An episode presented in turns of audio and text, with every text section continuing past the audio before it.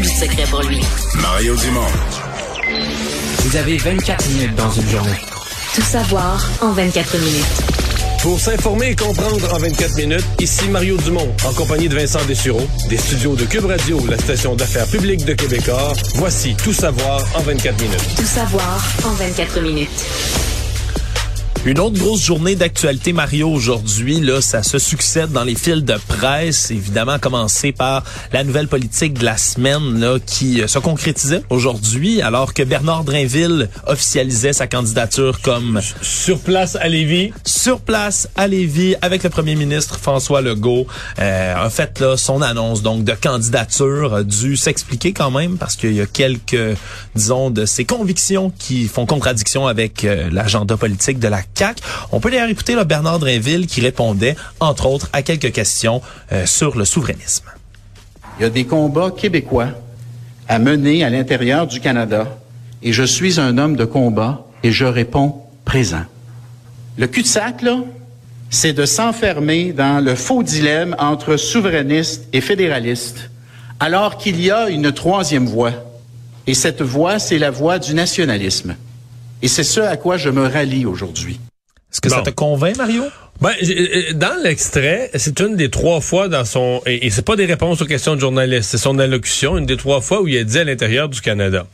Et c'est pas que c'est. Moi, je pense qu'il fallait qu'il fallait qu'il place ça. Il fallait qu'il montre comme adhésion à la CAQ et pour casser l'image du gars qui arrive du PQ fallait qu'il montre qu'il comprend que c'est ça la CAQ. Tu sais, veut dire, ça se passe à l'intérieur du Canada, c'est nationaliste.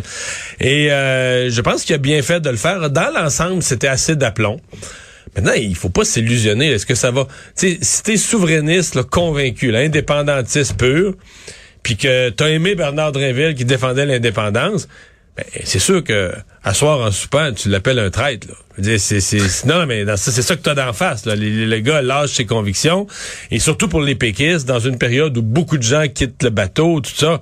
Fait que c'est. Par contre, je vois que ça ça a quand même piqué, la fierté des péquistes. Moi, sur les réseaux sociaux, ça fait longtemps que j'ai pas vu de gens euh, tambour et trompette pour l'indépendance, puis le pays, puis tout ça. Et ça les a animés, ça les a choqués, surpris, déçus, mais ça les a en même temps fait réagir. Pour le reste, tu sais, c'est... Euh, c'est une, grosse candidature pour la coalition Avenir Québec euh, qui n'est pas appréciée par tout le monde dans l'entourage de dans, le caucus. Là. Pas tout le monde mm. qui est content de voir arriver Bernard Drinville. Parce que quand un parti est faible dans les sondages, t'amènes une grosse pointure. Quelqu'un de la TV, de la radio, du monde des affaires. Qui est connu par le grand public. Ben là, tout le monde est content parce que c'est peut-être peut-être notre bouée de sauvetage. L'électrochoc qu'on avait besoin. Qu'on avait besoin, pour ça va relancer. Puis, puis même si tu l'aimes pas tant, la personnalité, ben au fond de toi là, c'est c'est bien plus gros. Tu es tellement à la recherche, tu es, 15% en arrière d'un sondage, tu es tellement à la recherche des éléments qui vont te faire monter que tu, vas adhérer à ça. Mais quand tu es très en avance comme la CAQ, les députés actuels de la CAQ, eux, ils se disent, ben là, moi, je vais être ministre, puis je veux des promotions, puis je veux avancer, puis tout ça. Fait qu'il y en a qui aiment Bernard Réville, il y en a d'autres, c'est sûr qu'il va arriver en disant, mais là, c'est ça, là, tu sais, les gros noms. nous autres, pendant qu'on besognait sur le terrain à construire un parti, là, lui, on y déroule le tapis rouge, on y donne un comté sûr. À quelques mois des élections. Ah, un comté Lévis, qui est un des comtés les plus sûrs au Québec, les plus beaux comtés au Québec. C'est un, c'est un beau comté, Lévis. Tu es à mhm. quelques minutes du Parlement, euh, tu sièges, tu vas coucher chez vous tous les soirs. C'est pas comme être député en Abitibi. Là, tu sièges, tu retournes coucher chez vous tous les soirs. Pour la CAQ, c'est un des comtés qui doit avoir les plus forts sondages en faveur de la CAQ. En plus, parce qu'il y a le troisième lien, en plus, qui revient en dans l'équation. Quand il y aura le troisième lien, ça n'a plus de bon sens. Ça va être tellement proche d'aller siéger au Parlement. ça, va, être, ça, va tout venir régler. Mais, mais donc, dans l'ensemble, c'est pas, ça n'a pas été, c'est pas parfait. Mais ça n'a clairement pas été la conférence de presse catastrophe là, que certains auraient pu euh, imaginer. Non. Euh, une embauche aussi qui a été faite. Là, si la CAQ, elle, est allée chercher là, euh, Monsieur Drainville, ben, le Canadien de Montréal, ouais. qui sont pas allés chercher un joueur, mais bien une joueuse qui ne jouera pas dans l'organisation, mais qui va être consultante au développement des joueurs. Marie-Philippe Poulain, hockeyeuse de 31 ans, le décorée à de multiples reprises partout où elle est passée, qui va occuper ce nouveau poste-là à temps partiel, tout en poursuivant sa carrière de son mm. côté sur la patinoire qui va venir peaufiner les aptitudes individuelles, collectives de l'équipe, va travailler entre autres avec le directeur du développement des joueurs. Et du côté de Jeff Molson, on le dit, on a beaucoup de jeunes dans l'équipe, Marie-Philippe Poulin, c'est une gagnante, puis il faut qu'elle Ben, apprenne à gagner à nos Hey, jeunes. moi, c'est le mot-clé. Mais il y en a des jeunes, les jeunes qui ont joué cette année, ils n'ont pas appris à gagner beaucoup. Ils se sont habitués que perdre, c'est normal, puis tu vas super après, puis c'est ça la vie, là. C'est fou quand même, hein? Marie-Philippe Poulain, pour moi, c'est totalement sur le plan du sport dans une classe à part, fait partie d'une de, de, de cette courte liste de sportifs qui Qui gagne tout, hein? mais Qui- mais non mais qui, qui sont quand il faut un but là. Quand euh, il reste deux minutes au cadran, il faut pas à dire là, tu perds par un, ça prend le but égalisateur. Ben, mais là, ça glace. là. Je veux dire, Ouais. mais dans les matchs pour les médailles d'or, pour les matchs olympiques importants, les matchs cruciaux, les matchs serrés, tu regardes les buts. Et, euh, à Vancouver, je pense qu'elle avait fait les, elle fait deux sur deux. Une autre fois, là, le but gagnant. Mais c'est toujours elle. là. Tu dis d'un jeu olympique en championnat du monde, le nombre de fois que le but gagnant, le but égalisateur le, était fait, le but en prolongation était fait par Marie-Philippe Poulain, c'est juste phénoménal. 15 médailles toutes internationales, toutes, catégories confondues, 4 olympiques. Hein. C'est assez, c'est une carrière Puis, mais magnifique. dire, ça, c'est ça, c'est des médailles d'équipe. Sauf que sur chacune de ces médailles-là, sa face pourrait quasiment être dessus parce qu'elle a été la personne clé au moment critique. là, se lève au gros moment. En troisième période. occasions. En troisième période du match pour la médaille d'or. Non, et, et est-ce que le Canadien a besoin de ce genre d'attitude-là, de tempérament? Euh, oui. Absolument. Grand besoin. Une nouvelle qu'on a appris dans les dernières heures, Mario, euh, comme quoi il y a des membres du syndicat de la fonction publique et parapublique du Québec, là, la SFPQ, qui auraient saccagé, selon ses dires, le bureau du ministre des Transports, François Bonnardel. C'est ce que le ministre lui-même dit aujourd'hui sur Twitter. Intimider son personnel, c'est ce dont il se plaignait aussi. Deux, deux employés, deux dames, deux employés féminines qui étaient sur place. Exact. Il a décrit en fait des entrées par infraction dans le bureau de comté, intimidation et avoir effrayé ses employés. Il dit qu'ils ont volé des et commis des actes de vandalisme. Et euh, je me suis informé après ça du côté de la SFPQ qui ont eux aussi là écrit sur Twitter.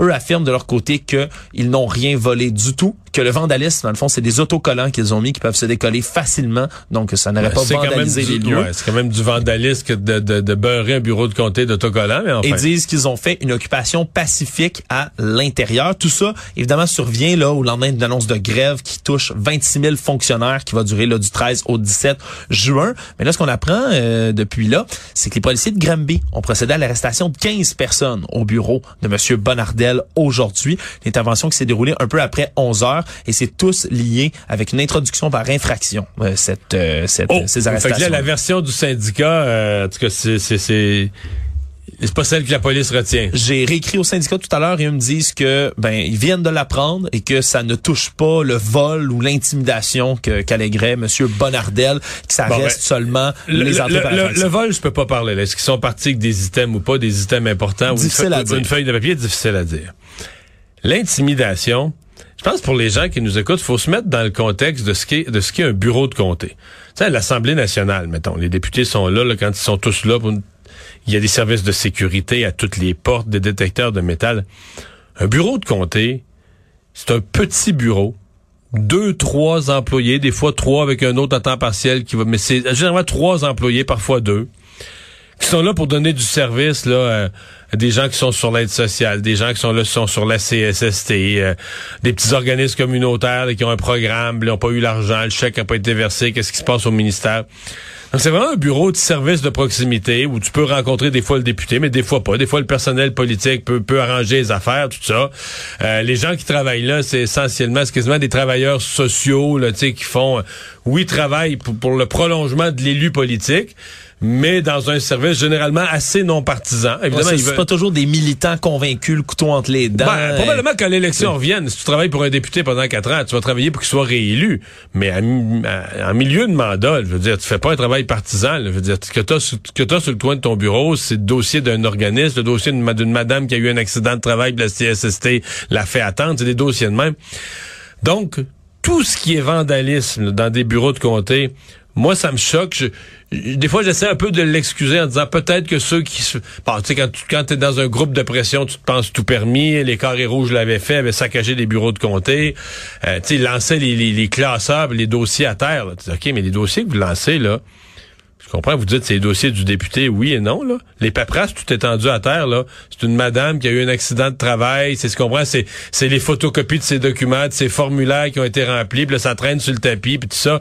Euh, c'est, ça, c'est des gens qui se prétendent défenseurs des grandes causes sociales qui font ce merde-là. Je dis, j'essaie de me réconcilier en me disant... hey, T'sais, ils savent pas ce qu'ils font, là. ils savent pas à quoi ils touchent, ils savent pas de quoi ils en retournent, ils ont l'impression qu'ils sont dans un gros bureau politique, puis que là, ils s'attaquent au système, et tout ça.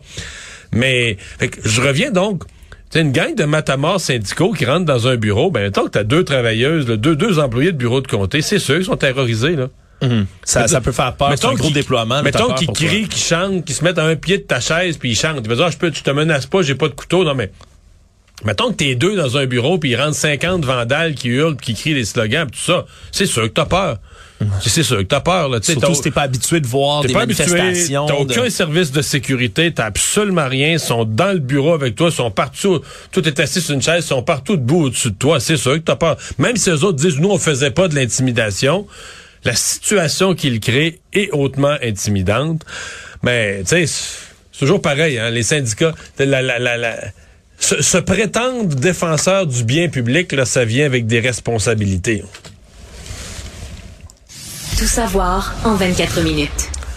La violence armée puis les incidents de violence multiplient à Montréal. On en a eu un autre exemple hier, un homme de 34 ans qui est très bien connu des milieux policiers, qui a été tué par balle euh, très tard là, hier soir dans l'arrondissement de La Chine. Un homme bien connu des services, Jonathan Plouffe. Ouais, mais après vérifier ça, pas connu, genre euh, crime. euh, faut faire attention quand on dit pas co- connu pour de multiples, toutes sortes de petits crimes et infractions dans sa vie? Depuis qu'il est majeur, plus d'une soixantaine de fois il s'est retrouvé devant Donc, les tribunaux. On, on se comprend qu'il est connu des milieux policiers de ce point de vue-là, mais c'est pas quelqu'un Pas le d'associé. baron de la pègre, par non, exemple. pas là. associé au crime organisé. Là. Exact, c'est plutôt là. il en ce moment, il y avait trois causes, par exemple, là, devant la justice qui étaient pendantes. Deux dans des affaires de menaces. Il y en avait une également sur un dossier de voie de fait commis en, en contexte de violence conjugale. Donc un multirécidiviste qui a été pris pour cible hier vers 23h30 près d'un immeuble euh, résidentiel a été atteint de plusieurs projectiles d'armes à feu. Puis on a constaté son décès lors du transport là, vers l'urgence. Et ça a eu lieu tout ça dans un secteur très chaud de la Chine.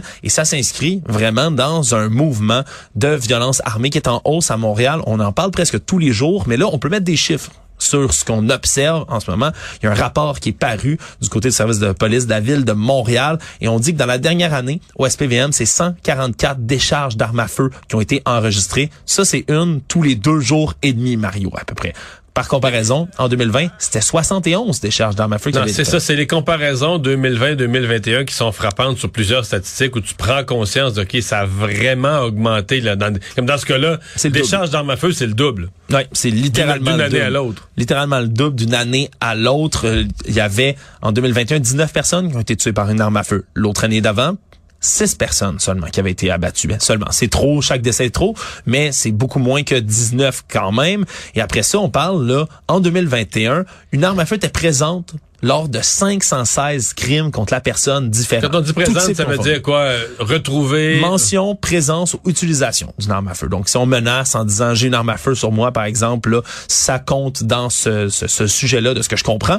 Et donc, c'est un nombre énorme, là, 516 crimes contre la personne. Et les crimes contre la personne eux-mêmes sont en hausse à Montréal en ce moment, que ce soit les homicides qui sont en hausse, mais également les tentatives de meurtre, les agressions sexuelles, les voies de fait et les vols qualifiés. Dans le cas des agressions sexuelles, faut prendre ça dans le contexte. C'est pas nécessairement négatif dans la mesure où on encourage les, Les gens gens à dénoncer. plainte, ouais. Les gens portent de plus en plus plainte, mais pour tout le reste, c'est en hausse. Il y a seulement les crimes contre la propriété qui sont en légère baisse en ce moment au fil des années, mais les crimes violents, particulièrement ceux avec les armes à feu, ça se multiplie. Fait conclusion, si vous avez l'impression euh, qu'il y a de plus en plus de reportages sur des crimes, que, ben c'est pas une impression, c'est, c'est, ce sont les, ce sont les chiffres, ce sont les, les statistiques qui, euh, qui le prouvent.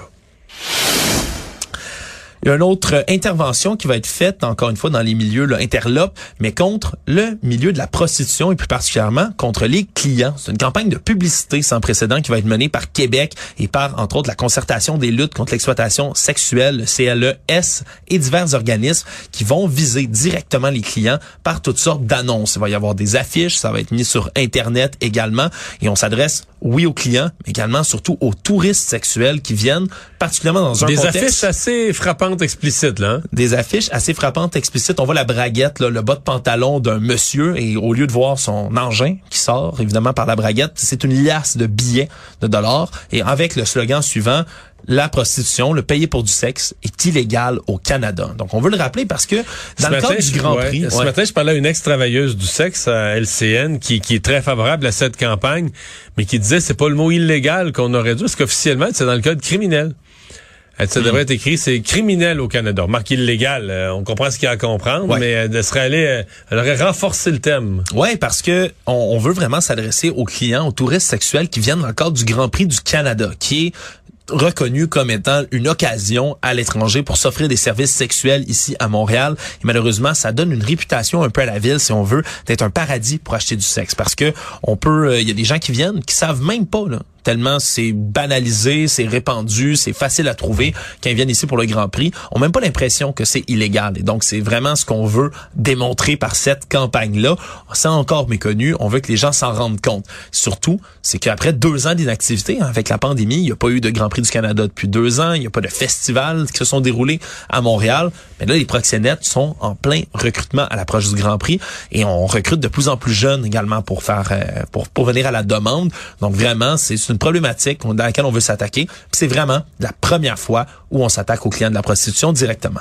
Et c'est très bien. Du côté de Québec, il y a trois projets pilotes qui vont être lancés. Tu connais bien, euh, Mario, comme nos auditeurs, je crois, l'alerte Amber, hein, Oui, qui, qui sert à détecter quand on a des enfants qui disparaissent. On veut lancer l'alerte parce qu'on craint pour leur vie. Mais là, maintenant, ça avait été promis par Québec et ça sera mis en application. Une alerte Silver, cette fois-ci, qui va viser à retrouver des personnes qui souffrent d'un trouble neurocognitif majeur, qui sont portées disparues et comme pour les enfants, dont on craint que la vie soit en danger.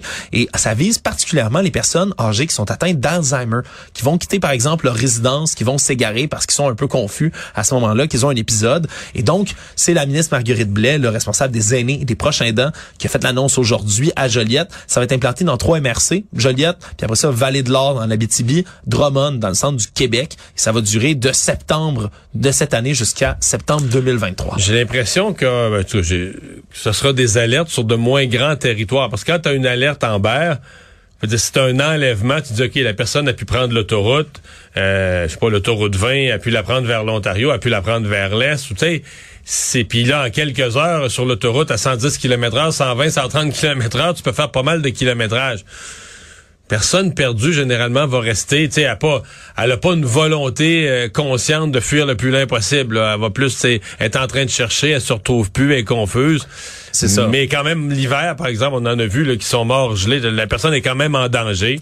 Oui, alors on veut faire ça rapidement. Comme tu dis, c'est vrai, c'est, elle va être assez localisée. Ça va être seulement sur le téléphone cellulaire, cette alerte-là, donc pas de radio, télévision, comme c'est le cas pour une alerte Amber. Puis C'est une zone géographique très précise. Et on devient donc euh, les premiers au Canada, ici au Québec, à mettre en- de l'avant ce genre de mesures-là. Ça existe dans deux États américains, la Californie et l'Arizona. Mais sinon, c'est une première en Amérique. Intéressant.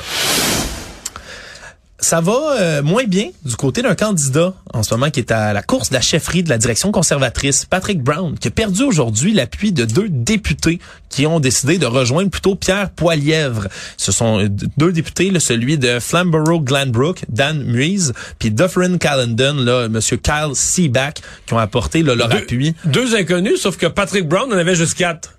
Ouais. C'est ça le problème. Si on fait le la- hein? c'est la Ouais, moitié de perdre ses la appuis. moitié de ses appuis. Et sincèrement, moi, j'inscris ça dans un espèce de mouvement.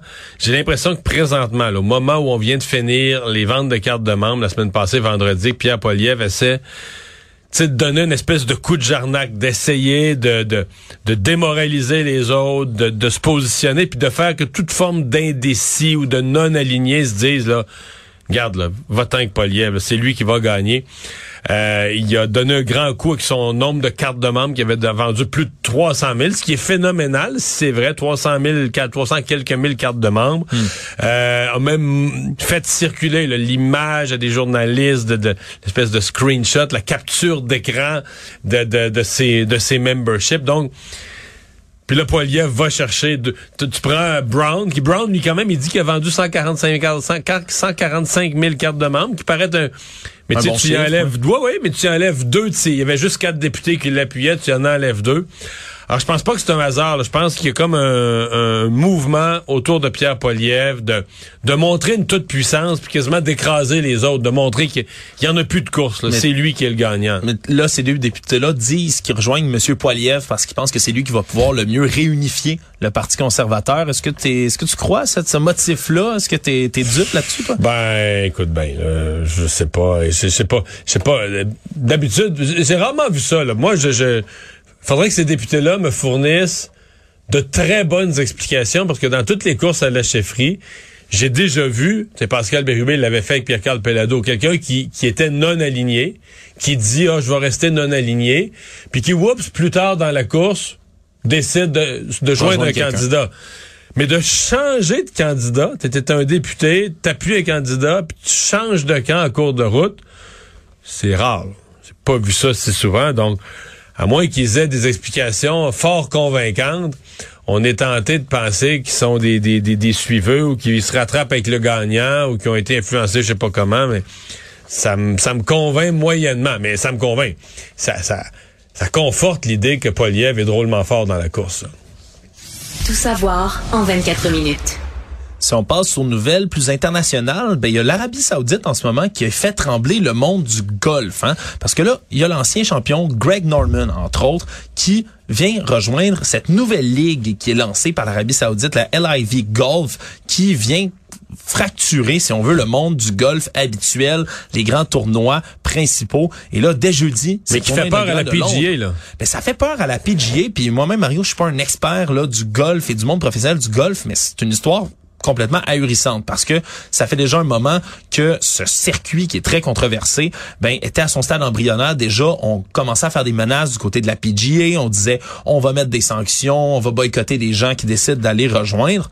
Mais cette ligue là d'Arabie Saoudite ont un argument massu c'est l'argent parce qu'ils ont un budget phénoménal. Et d'ailleurs là on dit que il y a près de 200 millions d'euros pour la série qui vont être donnés en dotation pour huit tournois au travers du monde. Et c'est de l'argent c'est 23 millions d'euros qui vont être distribués à peu près déjà dès jeudi dans le, le, le club de Londres où ça va se dérouler. C'est plus du double de ce qui est donné pour chacun des quatre majeurs, par exemple. Et il y a également l'argument qui dit, ben, c'est surtout que les droits de l'homme en Arabie Saoudite, c'est pas toujours bien respecté. Et là, on a ces deux, ces deux côtés-là, ces deux arguments-là. C'est de l'argent, c'est indécent. Euh, les droits de l'homme sont pas respectés, mais pourtant, c'est vraiment deux monstres sacrés du circuit américain. Dustin Johnson, Phil Nicholson, qui ont décidé de rejoindre la ligue. Non, mais là, C'est ça. chose. Parce que Greg Norman, ben, ça avait donné un coup, mais il est quand même plus âgé. euh, tu sais, il était plus... euh, mais là, j'avoue que Johnson et Mickelson, c'est c'est un tremblement de terre aujourd'hui. C'est 16 des 100 meilleurs joueurs mondiaux là, qui ont rejoint cette ligue-là en ce moment, ce qui ont réussi à aller chercher. Puis même si on parle là, des, anciens, il y a euh, un peu plus tôt là, Jack Nicklaus, l'icône du golf, 82 ans, qui a révélé récemment là, avoir refusé lui une offre de 100 millions de dollars pour être un des visages du nouveau circuit, même pas pour jouer, juste pour être un des visages. Un emblème. là. Un emblème, donc on voit vraiment une volonté de s'attaquer là à la PGA. Et finalement, une nouvelle bien terre à terre euh, pour conclure dans nos vies. Une nouvelle. euh, ben, pas encore dans nos vies, en tout cas pour la vie des Européens dans l'immédiat. pour la vie des Européens, c'est sur les chargeurs parce que aujourd'hui, on s'est entendu entre les États membres de l'Europe pour imposer à partir de 2024 un chargeur filaire universel pour les téléphones intelligents, les tablettes, les consoles. Non, mais on peut les pas, là, Apple, hey, Apple, faut qu'ils aient leurs propres affaires, là. Mais Apple sont en beau maudit aujourd'hui, sont vraiment pas euh, heureux de cette nouvelle décision-là parce que Mais ils vont devoir plier. mais vont devoir plier devant l'Union européenne parce que Ah, on bravo, veut bravo. imposer cette charge universelle. Euh, Apple, vous l'aurez compris, qui ont des, euh, des, des, des embouts de marque Lightning qui ne correspondent pas avec l'embout USB-C qui va être utilisé pour à peu près tout le monde maintenant en Europe. Et dès 2026... Mais c'est pas juste les cellulaires, là. hein, Toutes les Non, tablettes, vraiment, les euh, tablettes, les consoles, les appareils photo numériques et même à partir de 2026, les ordinateurs portables vont devoir avoir tous la même prise de courant. Et donc, euh, ça va permettre à la fois de réduire les déchets des gens qui jetaient ces prises, qui les utilisaient pas, mais aussi, là, globalement, de faire moins dépenser les consommateurs. Donc, pour une bonne toutes nouvelle. sortes de charges et, et simplifier. Et simplifier tout ça. Tout savoir en 24 minutes. Finalement, Mario, je te parle d'un dernier dossier, euh, celui de la variole du singe. hein. On en entend parler beaucoup ces temps-ci dans les médias. Mais comme tu le sais, j'aime me pencher sur les théories du complot Oui. qui ressortent d'à peu près tout. Et tous les événements d'actualité sont toujours propices ces temps-ci à générer leur propre théorie du complot. Mais là, quand on parle d'un nouveau virus, encore une fois, ben, tu peux comprendre que ça euh, vraiment véritablement enflammé certains forums, certains réseaux sociaux sur Ah, c'est quoi l'explication à la variole du singe? ben là, il y en a plusieurs. Puis là, euh, il y a trois grandes théories, par exemple, qui sont ressorties plus tôt là, ces temps-ci. Il y en a qui disent que la variole du singe est un effet secondaire du vaccin AstraZeneca, ni plus ni moins, Mario. Bon. Ils disent qu'il y a de l'adénovirus de chimpanzé utilisé pour créer le vaccin. Je vous rassure tout de suite, c'est complètement faux. Ni même que la famille de virus de, du virus du chimpanzé, c'est pas la même que celle de la COVID. On parle d'un poxvirus pour la variole du singe et d'un adénovirus pour la Ouais, COVID-19. mais de toute façon, la variole du singe, il y a personne qui l'a attrapé comme ça. Avec le- les gens, c'est lié à des activités, des contacts intimes, euh, beaucoup dans des saunas. euh. Ouais, puis surtout que ben on l'a découvert en 1958 hein, la variole du singe chez des macaques puis que ça touche même pas seulement le singe, c'est pour ça qu'on donne le nom, c'est juste à cause de son origine. Une autre théorie Mario qui est sortie qui est presque pareille à une qu'on avait trouvée pour la COVID-19 au départ, mais qui est quand même frappante par ses coïncidences. C'est qu'en 2021, il y a un organisme qui s'appelle le NTI qui se spécialise entre autres dans la prévention des risques bactériologiques. Donc ils vont faire toutes sortes de simulations dans lesquelles ils imaginent un scénario dans lequel on aurait une pandémie de tel virus ou tel virus et puis on voit comment on pourrait réagir, à quel point on est préparé. Sauf que ben leur simulation qu'ils ont fait en 2021, c'était une simulation d'épidémie de variole du singe Mario.